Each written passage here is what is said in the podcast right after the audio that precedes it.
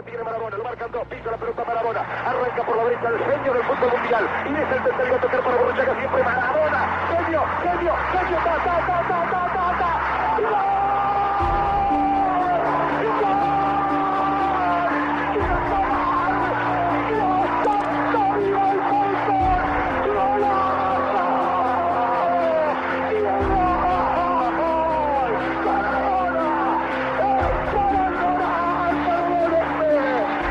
Der Goldjunge. Das Leben und Sterben von Diego Maradona. Ein Podcast von Alex Raag und Alex Steppelt. Goal, Goal, Goal, Goal, Goal. Herzlich willkommen zur fünften Folge von Der Goldjunge, ein Podcast über das Leben und Sterben von Diego Maradona. Mein Name ist Alex Raag und neben mir sitzt Alexander Steppert. Und wir beide haben uns äh, am Rande von Alex Podcast kennengelernt. Da hat er mich interviewt. Kleiner Spoiler für diesen wunderbaren Podcast und kam dann auf die Idee, komm, wir machen was zusammen. Und da bot sich das Leben und Sterben leider von Diego Maradona an. Äh, Grundlage dafür ist das wunderschöne Magazin erschienen bei Fußball Gold, Felicidades Diego. Das erschien damals zum 60. Geburtstag von Maradona. Leider ist er kurz darauf gestorben. Da gab es einfach noch ein Magazin und wir haben das als Grundlage für unseren Podcast. Wo wir inzwischen angekommen sind, äh, im Mai 1985. Zur Erinnerung, ähm, wer die letzten Folgen nicht reingehört hat oder das noch tun möchte, ähm, Maradona ist inzwischen beim SSC Neapel gelandet. Er hat es geschafft, 18 ähm, zu 1 Stimmen im Vorstand gegen sich zu erzeugen beim FC Barcelona. Dort hat man ihn quasi vom Hof gejagt, sich das aber teuer bezahlen lassen. 24 Millionen D-Mark soll die Ablöse gekostet haben, damals absoluter Rekord. Und ein absoluter Rekord auch, dass ich hier schon das fünfte Mal mit dem wunderbaren Alex zusammensitzen darf, der jetzt übernimmt und mit uns zurückgeht, ein paar Jährchen, nämlich in den Mai 1985. Genauer bitte. gesagt an den 25. Mai 1985. Mhm. Äh, nach der Landung in Venezuela, am nächsten Tag Gegner in der WM-Quali, tritt ein durchgeknallter Fan Maradona gegen das rechte Knie. Unter Schmerzen schleppt sich Diego ins Hotel. Da stelle ich mir zwei Fragen, Alex. Ähm, Frage Nummer eins: äh, Wo war Kevin Costner? um äh, Maradona zu beschützen. Und äh, wo ist der Name dieses durchgeknallten Fans? Also wenn wir, äh, ich erinnere mich, äh, dass es sogar äh, ja der Name äh, von dem berühmten Bäcker, der Berg, Bäcker Bel, Bel, Bel, Beltran, ja, der äh, Maradona nach Barcelona empfohlen hat. Aber die, der Name des durchgeknallten Fans kommt hier nicht zum Tragen. Und wie wurde das journalistisch aufgearbeitet? Keine Ahnung, aber ich vermute mal, dass dieser durchgeknallte Fan einfach in der Masse gegen das Knie getreten hat und dann sehr schnell auch anonym war. Äh, krass ist ja, das werden wir jetzt gleich von dir hören, dass diese, dieser Tritt auch noch Folgen hat. Vielleicht kannst du das noch kurz, dann sprechen wir weiter über diese Vorstellung, dass irgendwer mal dann das Knie kaputt tritt. Genau, dennoch äh, feiert er einen Tag später, im Mai, am 26. Mai 1985, nach dreieinhalb Jahren Pause, sein Comeback in der Nationalmannschaft. Beim 3 zu 2 Sieg gegen Venezuela schießt er zwei Tore. Später wird sich herausstellen, dass ihm der Fan am Flughafen den Meniskus zertreten hat. Noch Jahre später wird Maradona an den Folgen dieser Attacke zu leiden haben.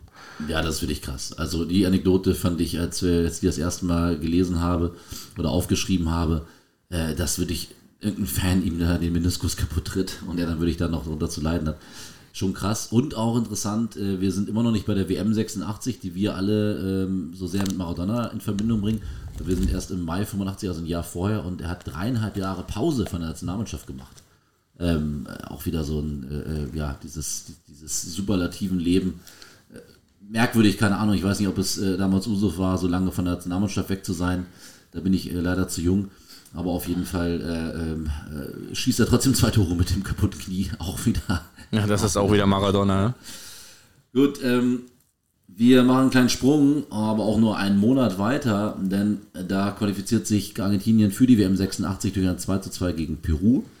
Und nach dem Abpfiff soll Maradona zu äh, Ricardo Gareca gesagt haben, sein Mitspieler, genauso werden wir das Finale der Weltmeisterschaft beenden. Wir werden zittern, aber wir werden gewinnen. Wieder so eine Anekdote, die jetzt vielleicht von irgendeinem Mythenhügel zusammengeklaubt werden äh, sein kann, aber zu schön, als dass wir sie hier nicht ähm, euch äh, darbieten und verkaufen. Und ja, Maradona also mit Argentinien für die WM 86 qualifiziert. Wichtig, denn hätte es da die Niederlage gegen Peru gegeben oder hätte die, wäre die Quali miese abgelaufen, dann hätten wir all die ganzen schönen Geschichten von Hand Gottes und leider auch dem Finaltor, ähm, äh, beziehungsweise der finalen Vorlage im Finale, im Endspiel gegen Deutschland gar nicht erst zu erzählen gehabt. Ähm, wir haben in den ersten Folgen sind wir oft über Jorge Spila, du kannst ihn viel besser aussprechen, gestolpert. Ähm, da ein kleiner, dicker Lockenkopf, der sein Manager wird. Ähm, und die beiden würde ich so vom Tellerwischer zum Millionär an Seite an Seite gehen. Aber jetzt im September 85, ähm, da erfährt besagter Jorge, also Jugendfreund und Manager, dass er gefeuert ist. Übrigens kurz nach einem verheerenden Erdbeben Mexiko-Stadt. Warum ich das damit aufgeschrieben habe, weiß ich auch nicht. Aber gut. Vielleicht einfach, damit wir nicht vergessen, was auch sonst noch passiert ist in dieser Zeit. Und der neue Berater lässt ja nicht lange auf sich warten. Es ist Guillermo Coppola, ein gelernter Bankangestellter. Das ist Maradonas neuer Berater und er passt natürlich auch optisch Faust aufs Auge zu ähm, seiner Zeit in Neapel. Ich weiß nicht, ob du den vor Augen hast. Ich habe ihn nicht, ich, ich habe ihn nicht vor Augen, aber ich ahne Böses. Also ich meine, ich glaube, dieser äh, Jorge Sita-Spieler, das war ja irgendwie jetzt kein gelernter Manager oder ich glaube auch kein, kein Mann, der irgendwie in der Finanzwelt zu Hause war. Äh, für mich immer noch das Ebenbild des Schlagersängers Andy Borg. Äh, und der hat ihm aber schon ja. so, und der hat ihm aber auch schon so krasse Deals irgendwie äh, an, an, ans Bein gebunden, dem Maradona. Wir halten fest, Puma-Vertrag, den hat er besorgt, Coca-Cola. Äh, der Puma-Vertrag übrigens, der ging ja bis zu Maradonas Tod. Und jetzt hat er jemanden, der äh, sogar noch ein bisschen in der Finanzwelt zu Hause ist. Ich ahne Böses, Alex. Ich ahne Böses, äh, was die Summen, die jetzt in den nächsten Jahren noch äh, hier ins Heftchen kommen, äh, den Rahmen hier für diesen Podcast eigentlich sprengen. Ja, nicht nur die Summen, sondern ey, ich habe es natürlich gerade sehr, sehr klischeehaft gesagt, äh, dass er nun tatsächlich ein bisschen aussieht, Name und Optik, äh, als wenn er äh, bei der Parte 3 irgendwo im Cast auch mitgelaufen wäre. Er wird tatsächlich äh, Maradona auch viel Geld einbringen oder bringen, gleichzeitig aber auch eine große Rolle spielt in seinem dann ja später verheerenden Drogenkonsum, der ihm letztlich die Karriere zerstören wird. Aber soweit ist es noch nicht, denn wir sind ja immer noch erst am Anfang seiner Zeit äh, bei Neapel und gerade mitten in äh, einer ganz wunderbaren Geschichte, die ihren Höhepunkt dann im Sommer 86 erfahren wird. Wie geht's weiter in unserer Geschichte, Alex? Wir sind im November 1985. Papst Johannes Paul sagte Diego bei einer Audienz, du bist nicht nur ein großartiger Fußballer, sondern auch ein guter Christ. Und das macht mir die größte Freude. Diego ist trotzdem wütend, weil ihm der Heilige Vater einen angeblich ganz besonderen Rosenkranz geschenkt hat, der bei näherem Hinsehen genauso aussieht wie alle anderen an diesem Tag verschenkten Rosenkränze. Halleluja. Halleluja. Der arme Diego kriegt einen ganz stinknormalen Rosenkranz.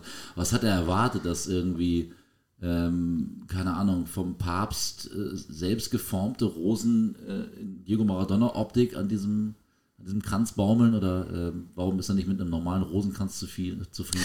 Da muss ich jetzt gerade mal äh, nachhaken äh, oder, oder überlegen, aber äh, ich habe diesen Spielplan der WM 86 jetzt nicht im Kopf, ob die Argentinier auch auf die Polen getrafen und äh, er sich so beim Papst revanchieren konnte hm. für, für diese ganz miese Nummer. Wahrscheinlich war Polen noch nicht mal qualifiziert. Doch, ich glaube, die Polen waren dabei. 86, 86 waren die Polen. Die Polen hatten, glaube ich, da zu dem Zeitpunkt eine ganz gute Nationalmannschaft. Ähm, Dritter geworden und ich erzähle hier, genau. Na, Dritter sind sie nicht geworden, aber äh, Dritter sind sie geworden, glaube ich, 1974. Mit genau. Gregor Schlato. Genau. Jetzt kann und, ich wieder punkten, ja. ja richtig. Und, äh, ach, jetzt wird's mir, weißt du, so ist, er sitzt vor dem Mikrofon, der Name fällt dir nicht ein. Ähm, Boniek. Ja, und, äh, und, der Vater von Ebi Smolarek, den habe ich immer gesehen. Wladimir Smolarek, der taucht, glaube ich, in diesen ganzen, oder erst in, in, jetzt in den, in den 80er-Mannschaften. Ach, Alex, ich, ich, ich könnte mich mit dir absolut in den Schlaf nörden, was Fußball angeht. Ja, genau. Du bist ja auch ein guter Christ. Genau. Ein großartiger Fußballer. Genau. Jetzt kommen wir in den Januar 86. Äh, da bin ich sieben Jahre alt geworden. Äh, Maradona äh, erlebte folgendes. Zwei Boten der Camorra, wir halten fest, die Mafia, die neapolitanische Mafia, tauchen beim Training auf. Kurz darauf ist Diego Ehrengast bei einer ausschweifenden Party von Pate Carmine Giuliano, dem vielleicht gefährlichsten Mann der Stadt. Ja, jetzt nimmt das Drama da seinen Lauf. Ähm, ich glaube, da können wir, brauchen wir gar nicht zu groß spoilern, dass die Karriere von Maradona äh, bei Neapel auch sehr mit der Camorra, mit der Mafia in Verbindung ähm, äh, gerät. Und dieser Carmine ähm, Giuliano wird auch weiter noch eine Rolle spielen. Leider sehr zum Unguten für das Leben und äh, Wirken von Maradona in Neapel. Ähm, auch eine wunderschöne Geschichte ähm, ist, dass Maradona tatsächlich mal im Trikot von Tottenham Hotspur gespielt hat. Und zwar hat er am 1. Mai 86 mit seinem Landsmann Osvaldo Ardiles, eine absolute Legende äh, im, bei Tottenham, bin ich mir jedenfalls relativ sicher, dass er da hoffentlich immer noch als Legende gilt. Ähm, Hat eine riesen, riesengroße Knollnase, muss hier mal. Äh, ein ganz kleiner, oder? Äh, ein ganz kleiner mit einer großen Nase. Kleiner mit einer großen Nase. Schön zusammengefasst. Ähm, äh, also könnt ihr mal schauen. Und Maradona macht beim Abschiedsspiel mit. Äh, ist natürlich großartig. Er ist ähm, kurz vor der WM 86 äh, ganz weit vorne in seiner Karriere. Sehr, sehr bekannt. Und da freut sich ein Osvaldo Adiles natürlich, wenn er die Zusage bekommt von Maradona. Das Spiel äh, findet zwischen Tottenham Hotspur natürlich und Inter Mailand statt. Und es soll natürlich Tottenham-Fans geben, die bis heute von diesem magischen Abend träumen. Denn im Mittelfeld zauberten damals Glenn Hoddle, ja, Tottenham-Legende, ein großartiger Fußballer und Diego gemeinsam. Und ähm, ach ja, es, es, muss großartig sein. Wir haben doch, du hast mir doch äh, erzählt von deinem großartigen schottischen Kumpel. Von Chris, ah, ja. Chris, Chris, äh, wir wollen, da wollen wir nicht zu weit vorne, den müssen wir irgendwo hier noch einbauen. Aber Chris hatte in seiner Sparnachricht, die du mir weiterleitest, geleitet hast, davon geschwärmt, wie er Maradona im Stadion gesehen hat, ich glaube bei Schottland. Schottland gegen Argentinien in einem Freundschaftsspiel. 77 war es, glaube ich. Ja, sein erstes, hat er nicht da die ersten Tore gemacht? Ja, ich glaube ja. ja. Ich glaube also ja. Aufmerksame Hörer werden es wissen. Auf, auf, jeden Fall, äh, ich habe dieses Bild, geistert ja auch äh, durchs äh, äh weite Bilderland der, äh, der Google-Landschaft. Äh, Maradona in diesem Tottenham-Trikot und es ist wirklich dieses schöne, mit diesem dicken, fetten Holsten auf der Brust. Dieses, es, ne? ah, herrlich, herrliches Tottenham-Trikot. Wie lange die denn Holsten? Weil das war doch noch, Holsten war doch noch bei, äh, warte mal, haben wir hier ein Foto, was wir gucken können? Nee. Holsten. Äh, aber also ich bin mir, ich bin, ja, aber Tradition, Eng, England. Äh, 96, ich glaube, die, hat, die hatten das eine ganze, die hatten das eine ganze, echt eine ganze Weile. Denn das knallt am dollsten. Holsten. So. Mai 86. Wir sind kurz vor der Fußball-WM in Mexiko. Ähm, übrigens, kleiner Fun-Fact: Wo sollte die WM eigentlich stattfinden? 86? Frage an Alex. Oh. Ich, ich könnte jetzt nur raten. Ah, kalt erwischt. Kalt ich könnte jetzt nur raten, aber ich denke mal, es wäre auf, wäre auf einem anderen Kontinent gewesen. Hm, da überlege ich gerade, Mittelamerika, Südamerika, ist das ein Kontinent? Zu was gehört Mexiko? Nord- oder Südamerika? Nordamerika. Nord, gut, dann ist es auf einem anderen Kontinent. Äh, fünf Sätzen, nach äh, sechs Sätzen. Nein, alles gut. Also ein anderer Kontinent, nein, weiß ich nicht, sag mal. Das ist Kolumbien gewesen tatsächlich. Mm. Und Kolumbien hat ähm, dann, glaube ich, sogar relativ knapp vorher festgestellt, dass es doch alles nicht hinhaut und äh, man auch ein bisschen zu viel Trubel im Land hat und hat es dann abgegeben. Dann fand es äh, schon wieder in Mexiko statt. Also zur Erinnerung, 16 Jahre vor 1970. Ja. Äh, die Stadien sind noch da und sehen hübsch aus und dann denkt man sich, na dann machen wir es doch in Mexiko. Aber, aber irgendwie auch schön, ne? 1970 gab es Pelé, der große Star der WM in Mexiko und 86. Wir greifen ja nicht zu, das können wir ja sagen, war es ja dann Diego Maradona. Maradona also Mexiko Fall. auf jeden Fall ein gutes Pflaster für Fußballgötter. Ja. Ähm, ja, und jetzt äh, kommt wieder so eine Geschichte, äh, die sehr zu Maradonas Leben passt. Ähm, wie soll man sich komplett auf die WM 86 konzentrieren, wenn man dann erfährt, ähm, dass die eigene Affäre, die man hatte, nämlich mit einer Dame namens Christiana Sinagra, dass die im achten Monat bereits schwanger ist. Das erfährt er von seinem Schwager Gabriel Esposito. Ähm, und ja, die WM geht los und Maradona erfährt, dass er offenbar Vater wird von einem Kind, das so nicht geplant war. Dieses äh, Kind bzw. diese ganze Geschichte, die wird ihn noch sehr eng begleiten. Wir bleiben aber beim Sportlichen, denn da startet Argentinien am 2. Juni in die WM und gewinnt das Auftaktspiel gegen Südkorea. Ich kann nur jedem empfehlen, sich Zusammenschnitte anzugucken. Das ist unfassbar. Ähm, er wird, äh, Maradona wird elfmal gefault. Die treten ihn wirklich brutal zusammen. Also von diesen elf Fouls sind locker irgendwie neun oder sieben, wo man einfach die Augen zuhält, weil man es einfach im Oberschenkel zwickt, wenn man das nur sieht. Oder beziehungsweise der das Sprunggelenk einfach, äh, einfach nur mit rausfliegt, gefühlt. Der Schiedsrichter namens Victoriano Sanchez Arminio, wieder so ein Name, den man so aussprechen muss, als Kartoffel aus Spanien, zeigt zweimal gelb nur. Das ist wirklich krass. Auch wieder so ein Ding, wo ich mal dann denke, wenn Maradona 20 Jahre später gespielt hätte, wo Fußballer wie er zum Glück deutlich mehr von Schiedsrichtern äh, geschützt wurden, was hätte der da noch alles zerlegen können? Also das, das darf man immer nicht vergessen bei Spielern in den 70er, 80ern, die so gut waren, die wurden gnadenlos zusammengetreten und das zeigt wirklich dieses Spiel gegen Südkorea. 3 zu 1 gewinnt es Argentinien. Diego hat äh, drei Treffer vorbereitet und wurde elfmal zusammengetreten. Ähm, Hut ab. Aber das sind wahrscheinlich die Südkoreaner auch äh, Gegner gewesen auf Augenhöhe. Also physisch gesehen für Diego Maradona. Ja, wahrscheinlich jetzt vielleicht nicht technisch, weiß ich jetzt nicht, will ich nicht vorwegnehmen. Ähm, später haben sie sich ja dann 2-2 vorne auch dadurch ausgezeichnet, aber ich glaube, da geht es einfach nur knüppelhart zur Sache und die Taktik ist klar, Maradona kaputt treten und hoffen, dass nichts passiert. Klappt nicht ganz. Äh, 3-1 verloren, drei Dinger von Maradona vorbereitet. Aber die WM ist äh, äh, am Laufen. Genau, die WM äh, seines Lebens. Und zwar, äh, ja, Juni 86, da äh, im zweiten, wie gesagt, das Auftaktspiel gegen Südkorea, 3-1 gewonnen. Dann geht's weiter. Maradona beweist erstmals revolutionäre Energie. Während der WM in Mexiko echauffiert sich Diego am Verhalten der FIFA was ja heute äh, gang und gäbe ist. Also heute, heute, heute gehört das zum guten Ton. Ja, leider äh, nicht von äh, großen Stars. Leider nicht. Die, Kassier, ja, die kassieren pro Match 400.000 Dollar gebe allerdings nur einen Bruchteil an die Verbände und damit die Spieler ab. Für den WM-Sieg wird Maradona nur 30.000 Dollar bekommen.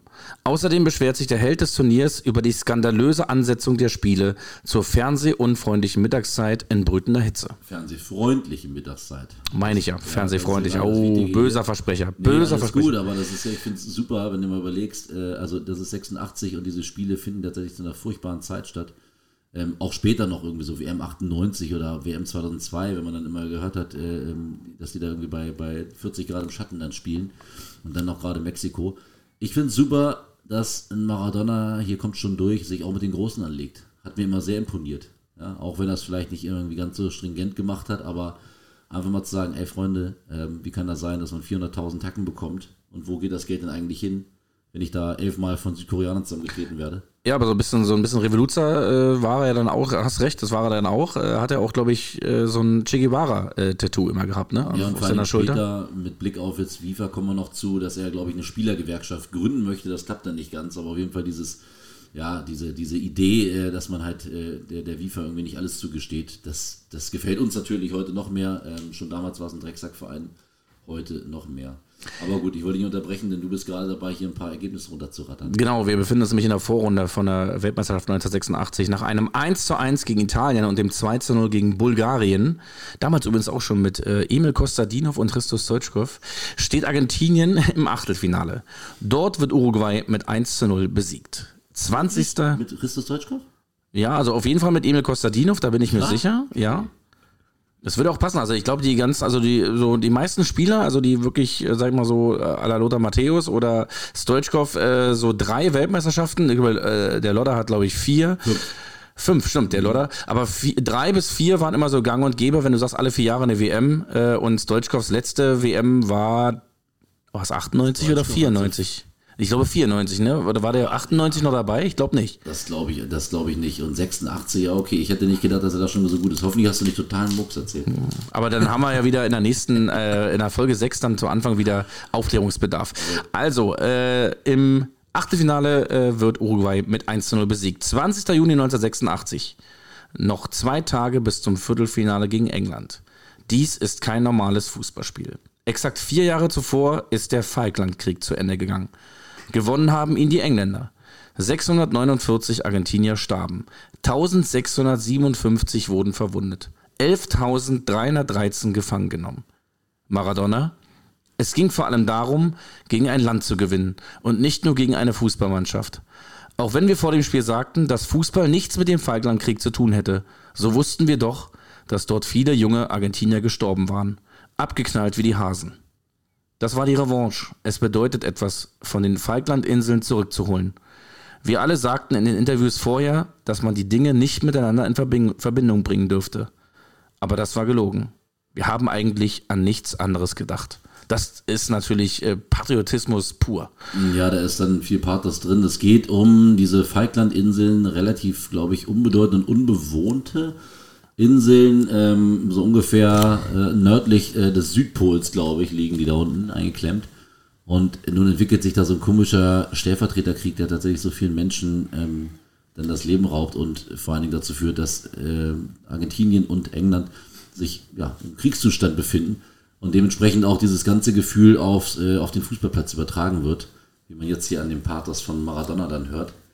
Ähm, also kein normales Spiel, sondern so oder so wäre es ja eigentlich schon eine sehr interessante Paarung England gegen Argentinien. Aber es gehört zu dieser ganzen äh, Legende, dieser ganzen Historie, über die wir jetzt gleich sprechen werden, dass es natürlich diese politische Aufladung da gibt. Und das macht so ein Spiel dann einfach noch ein bisschen intensiver und ähm, ja, noch ein bisschen historisch bedeutender. Kommen wir springen direkt rein in diesen 22. Juni 1986, ein legendäres Datum in der Fußballgeschichte. Ich glaube für Maradona eigentlich das äh, fast das legendärste Datum. Oder wenn man vom WM-Finale absieht, ist es doch eigentlich. Wir würden ihn gerne fragen, ne? Das wäre jetzt, wenn er, Ja. vielleicht sagt er irgendwie, Freunde, äh, ihr glaubt es nicht, aber damals, als ich irgendwie 16 war, mit Boca oder so, das habe ich viel schöne Erinnerung. Und äh, das Spiel gegen England, äh, Es ist das Maradona-Spiel und da mache ich einfach einen Punkt dahinter. Es ist Gut. das, es wird, auch Maradona würde es so sehen. es wird das Maradona-Spiel. Wenn Maradona noch leben würde, würde er Alex retten. Rezitiert jetzt von Alex Raag. Jawohl. Und zwar am 22. Juni 86 kommt es zu besagten Aufeinandertreffen im Viertelfinale der WM 86. In der 51. Minute in diesem Spiel erzielt Maradona das 1 zu 0. Mit der Hand. Genauer gesagt mit der Faust seiner linken Hand. Der tunesische Schiedsrichter Ali Ben Nakeur entscheidet trotz wilder Proteste auf Tor. Jubelnd sprintet Maradona dorthin, wo er seinen Vater im Publikum vermutet und schreit, ich habe ihnen die Brieftasche geklaut, ich habe ihnen die Brieftasche geklaut. Nach dem Spiel wird Diego über das Tor sagen, es war ein bisschen die Hand Gottes und ein bisschen Maradonas Kopf. Erst viele Jahre später gibt er in einer englischen Zeitung zu, natürlich war es nicht die Hand Gottes, ich war es. Und somit, und somit war es dann doch wieder die Hand Gottes. Also dann wieder doch. Äh, schön auch dieses, ich habe ihnen die Brieftasche geklaut. Ich vermute mal, dass die in der Übersetzung im Argentinischen, dass es einfach auch so eine Redewendung ist, ein Slang ist, den wir jetzt mal wieder nicht durchschaut haben, weil wir uns nicht die Mühe gemacht haben, mal ein bisschen in die argentinische Kultur einzutauchen, sondern hier stumpf nur über Maradona sprechen.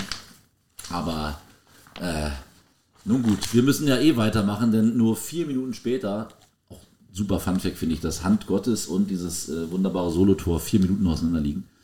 Also in der 55. Minute versöhnt Maradona die entrüsteten Zuschauer mit dem vielleicht spektakulärsten Tor der WM-Geschichte.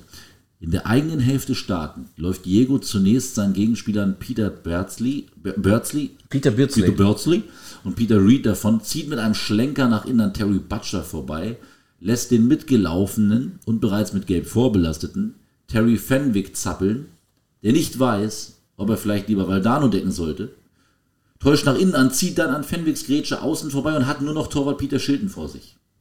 Sehr zur Freude seines Bruders Hugo, wir erinnern uns vielleicht, ja, Hugo ist der Bruder von Maradona und hatte ihm Jahre vorher bei einer ähnlichen Szene gesagt, Mensch, schieß doch nicht, sondern umkurvt doch bitte noch den Torhüter und genau das passiert jetzt. Maradona umkurvt auch noch Peter Shilton, Englands Torwart, läuft rechts an ihm vorbei und schießt den Ball mit links ins Netz. Es ist das Tor seines Lebens. Fußballkommentator Julio Marseille, Jahre später, er wechselte die Gänge wie ein Sportwagen. Es war unglaublich. Es sah so aus, als ob ihm der Ball am Fuß kleben würde. Ich nenne ihn den Eine-Minute-Spieler. Er taucht zehn Minuten lang unter, aber dann entscheidet er das gesamte Spiel mit einer einzigen Aktion. Was sagt der Eine-Minute-Podcaster Alex zu diesem legendären Tor, was er wahrscheinlich schon viel zu oft in seinem Leben sehen Ich bin, ihm, ich bin ihm dankbar dafür, denn Hugo Morales, äh, der in unserem Intro zu hören ist, äh, wäre sonst wahrscheinlich nie so aus sich rausgekommen. Äh, ja, Wahnsinnsnummer. Ich glaube, äh, die Engländer, ich glaube, Bobby Robson war ja der Nationaltrainer zu der Zeit, ähm, ja, haben danach natürlich auch Maradona als großen Lügner bezeichnet. Und das kann man auch, äh, oder Betrüger äh, bezeichnen, das kann man auch verstehen, aber es ist eben, wie du sagst, diese vier Minuten zwischen Himmel und Hölle, das ist in einem Spiel, äh, also und beide Tore gehen, also beide Tore gehen in die Fußballgeschichte ein. Dass du äh, in einem Spiel mal zwei äh, Tore machst, äh, ja, das ist äh, vielleicht jetzt nicht großartig was Besonderes, aber oder ist schon eine schöne Sache an sich, aber dass du in einem Spiel auch zwei Tore machst, die unvergesslich sind in einem Viertelfinale. Äh, Ich glaube nicht mal, nicht mal, dass das Götze-Tor 2014 ähm, für uns Deutsche vielleicht, aber das ist eigentlich über dieses Tor redet man vielleicht nicht mehr so oft wie über die Hand Gottes. Ein Tor, was einfach eine Bezeichnung, ein geflügeltes Wort für sich bekommen hat, gibt es eigentlich, glaube ich, fast nur von Diego Maradona. Und äh, eigentlich ist es ja, ähm, ja wirklich jetzt, wenn ich so darüber spreche, fällt es mir auch irgendwie so auf, dass du sagst, das erste Tor, was eigentlich Betrug war, bekommt einen eigenen Namen. Und das zweite Tor, ähm, ja, ich weiß nicht, nennt man es Jahrhunderttor Ja, oder? na klar. Ich wollte gerade sagen, also wenn du Jahrhunderttor hast, dann hast du immer das. Deswegen, Okay. das hat schon einen schönen Namen bekommen.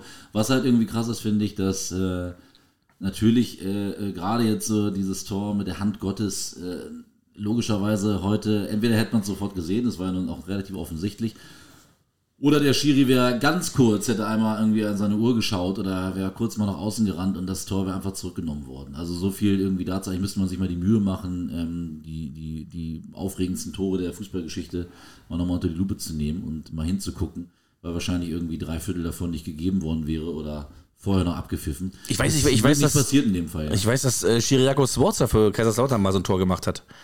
Wo er mit, der, mit dem Kopf hingeht, aber mit der Hand den Ball ins Tor boxt und der Alpenmaradona. der, der Alpenmaradona. Nein, wer wurde so genannt? Der Alpenmaradona, das war, ähm, Ist das nicht Andi Herzog gewesen? ich weiß nicht, Hat er, Andi Herzog als den Alpenmaradona Alpenmaradona? bezeichnet? also auf jeden Fall war er Linksfuß und äh, hatte auch viele geniale Momente. Äh, müssen wir, also ich muss leider passen. Gut, dann passen wir und äh, das dröhnende Schweigen, was jetzt auf dieses Passen folgt, übertünche ich. Denn ähm, tatsächlich hat Maradona dieses ganze WM, dieses ganze Turnier 86, das ist im Endeffekt sein Turnier. Ähm, kurz danach spielt Argentinien im Halbfinale gegen Belgien. Ähm, 2 zu 0 gewinnt Argentinien an diesem 25. Juni 86. Und auch diese beiden Tore erzielt Maradona. Ähm, eins schöner als das andere, würde ich großartig. In diesem Spiel übrigens ähm, wird dieses Foto geschossen, was man kennt, wo Maradona den Ball hat und um ihn herum gefühlt sieben oder acht Belgier stehen. Irgendwann war das mal in Elf Freunde, äh, da hat der Fotograf das aufgeklärt, dass im Endeffekt nur die Perspektive das so gezeigt hat. Also die standen jetzt noch nicht wirklich da im Halbkreis um ihn rum, aber es ist so zum Symbolbild geworden, Diego gegen den Rest der Welt. Ja, und Maradona äh, zieht mit Argentinien ins Finale ein. Dort wartet Deutschland. Du als ähm, 1986, wie alt warst du da? Also sieben Jahre alt. Sieben. Dann musst du eigentlich äh, wissen, wie Deutschland ins Finale gekommen ist, oder? Hast du, das, hast du, das, hast du die WM verfolgt? Ja, die äh, haben auf jeden Fall im Viertelfinale, glaube ich, ein Elfmeterschießen gegen Mexiko gehabt und im Halbfinale haben sie die Franzosen äh, rausgehauen. Und da gab es ein, ich glaube, Achtelfinale, also ich hoffe, ich bringe es nicht durcheinander, entweder Achtelfinale gegen Marokko, da war es ein Freistoß von Lothar Matthäus und ich glaube, wie gesagt, im Halbfinale die Franzosen 2 zu 0 besiegt. Um, so sind die Deutschen dann äh, ins Finale gekommen, um dort auf Diego Maradona und seine argentinischen Krieger zu treffen.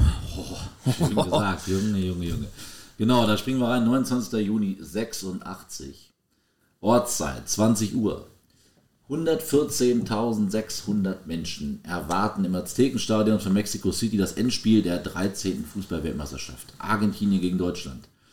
Die Ausstellung von Argentinien, einfach nur, äh, damit ich mich wieder hier verballer mit den Namen, extra dafür, mit äh, Neri Pompidou im Tor, José, José Braun, José Cuicufu, Oscar Ruggieri, Sergio Batista, Jorge Burruchaga, Hector Enrique, Ricardo Giusti, Giulio Orlaticochea, Jorge Valdano und Diego Maradona. Und hier die Aufstellung der deutschen Fußballnationalmannschaft. Im Tor mit der Nummer 1 Toni Schumacher, Hans-Peter Briegel, Andi Brehme, Karl-Heinz Förster, Thomas Berthold, Dietmar Jakobs, Norbert Eder vom FC Bayern, Lothar Matthäus vom FC Bayern, Felix Magath vom HSV, Karl-Heinz Rummenigge und Klaus Allofs. Schiedsrichter ist... Romualdo Arpi Filho aus Brasilien. Ehrlich, hast du schön gesagt. Äh, ja, und äh, Teamchef Beckenbauer hat leider einen taktischen oder beginnt, äh, begeht einen personellen Fehler. Er stellt, Marado er stellt Lothar Matthäus als Manndecker für Maradona ab. Ähm, über den Diego dann übrigens später sagen wird, er war der beste Gegenspieler meiner Karriere. Problem ist nur, Matthäus, damals auch schon ein großartiger Fußballer und ähm, er die Akzente im, in der Offensive dann setzen, vielleicht mit ein paar klassischen Lothar Matthäus Dynamikläufen durchs Mittelfeld, aber jetzt wird er als Manndecker abgestellt für Maradona, was natürlich an sich keine falsche Wahl ist, ja, dass ich meinen besten Mann nehme gegen den besten Mann von denen. Gleichzeitig kann mein bester Mann dann auch nicht mehr so viele schöne, äh, ähm, für so viele schöne Momente sorgen. Und ich meine jedenfalls, dass ähm, so der Legende nach die Spieler, die da mit dabei waren, war nicht auch, hatten wir nicht, äh, Wolfgang Rolf taucht hier gar nicht auf in der Startausstellung. Aber ich meine. Er so, war auf jeden Fall Teil des Kaders. war Teil des Kaders und äh, einige, äh, die da damals dabei waren, haben gesagt, Mensch, warum nicht Wolfgang Rolf auf ähm, äh, Maradona abstellen, weil der das auch super erledigt hätte und so hätte Lothar mehr Freiheiten gehabt. Äh, lange Rede, kurzer Sinn. Vor dem Anstoß schlagen sich die Argentinier im Tunnel wie üblich auf die Brust und schreien wie wild. Ein Ritual, das viele Gegner bei diesem Turnier bereits nachhaltig beeindruckt hatte. Nicht aber die DFB-Auswahl natürlich nicht. Maradona zu Kollege Rosé Braun. Von denen wirkt das, äh, bei denen wirkt das nicht, Kumpel, die fürchten sich vor nichts. Da sind wir wieder bei den Panzern aus den 80ern. Nach 83 Minuten Die steht es- Crowds. ja, nach 83 Minuten steht es 2 zu 2. Maradona bemerkt, wie kaputt Deutschlands Abwehr Walz Hans-Peter Briegel ist und instruiert Stürmer Brut Schager. Kurz darauf schickt er ihn auf die Reise. Briegel kommt zu spät. Er steht 3 zu 2. Wenig später ist das Spiel beendet. Argentinien ist Weltmeister und Maradona der beste Fußballer des Planeten. Alex, äh, gib uns doch bitte nochmal den äh, Ja, ne? Originalkommentar vom ZDF-Reporter, als dieses 3 zu 2 fällt. Die letzten Worte. Habe ich den Namen nicht mehr drauf? Das ist äh, äh, meine alten Kollegen bei Freunde, die etwas älter waren, sind natürlich mit diesem Kommentar groß geworden und werden mich jetzt, falls sie das hier hören, ohrfeigen, dass ich den Namen nicht drauf habe. Auf jeden Fall. Äh, Chaga rennt mit großen Schritten auf Toni Schumacher zu, verfolgt von Hans-Peter Briegel, aber der kommt nicht an ihn ran und spitzelt dann den Ball an äh, Toni Schumacher vorbei und dann Toni, halt den Ball. Nein. Herrlich. Ach, das war Harry Valerien, glaube ich. Ja, Hab ich glaube auch. eine- Der hat übrigens viele, äh, viele Sportkommentatoren ausgebildet auch später. Also äh, viele sind durch seine äh, Hände Ja, ich habe eine schöne Doku gesehen, da tauchte das auch wieder auf. Und auch, dass er darüber sprach, über diese. Le leider auch verstorben, glaube ich, vor kurzem, ne? Noch gar nicht so lange her. Oh, das kann sein. Ja, dann Rest in Peace, Ruhe in Frieden. Und ähm, aber in Erinnerung geblieben, unter anderem natürlich mit äh, dem legendären Finalkommentar. Er hat gesagt, er hat die Stimmung so ein bisschen aufgreifen wollen und dachte sich, in dem Moment, wo alle irgendwie durchdrehen und dieses Tor passiert, muss er jetzt nicht noch was reinbrüllen, sondern die Leute sind eh am Haare raufen oder den Fernseher umtreten. Und äh, hat sich gedacht, alles klar, Das finde ich, ist, ist ja auch die Kunst von einem guten Kommentator. Äh, da ist wirklich äh, weniger ist mehr, dass du wirklich gezielt nur ähm, ja, die Worte wählst. Ja, das Spiel ist vorbei, alle Dämme brechen, hunderte Journalisten, Fotografen, Kameraleute, Funktionäre und Fans rennen aufs Feld. Und äh, wenn man die Bilder sieht von damals noch, die Fotos, dann ist eigentlich ein Wunder, dass Maradona da nicht erdrückt wurde. Ähm, kurz vor der Pokalübergabe sagt ZDF-Mann Rolf Kramer trocken, wer möchte das nicht gern, diesen Jungen, den Größten, den die Argentinier haben und hatten, ans Herz drücken. Und damit korrigiere ich meine Aussage von eben. Ich hätte einfach nur weiterlesen sollen, es ist Rolf Kramer gewesen natürlich, der diesen schönen Satz sagt. Und ein wunderschönes Zitat, wer möchte das nicht gern, diesen Jungen, den Größten, den die Argentinier haben und hatten, ans Herz drücken. Ach, herrlich. Und ich würde vorschlagen, mit diesem Weltmeistertitel 86, mit dem äh, Tor durch die Hand Gottes, dem Jahrhunderttor, all diesen wunderbaren Anekdoten, verabschieden wir uns für Folge Nummer 5. Freuen uns schon sehr auf Folge Nummer 6. Äh, dort wird Maradona irgendwie versuchen, die Folgen seines äh, noch vergrößerten Weltruhms äh, irgendwie abzufedern. Irgendwie zu verarbeiten. Er schafft es, glaube ich, ganz gut, denn er führt den SSC Neapel aus dem Nichts zu Glanz und Gloria. Das alles in der nächsten Folge. Darauf freue ich mich, Alex. Bist du dann noch hier? Selbstverständlich, ich bleibe jetzt noch für eine Folge. Alles klar, das ist geil. Gut. Dann tschüss.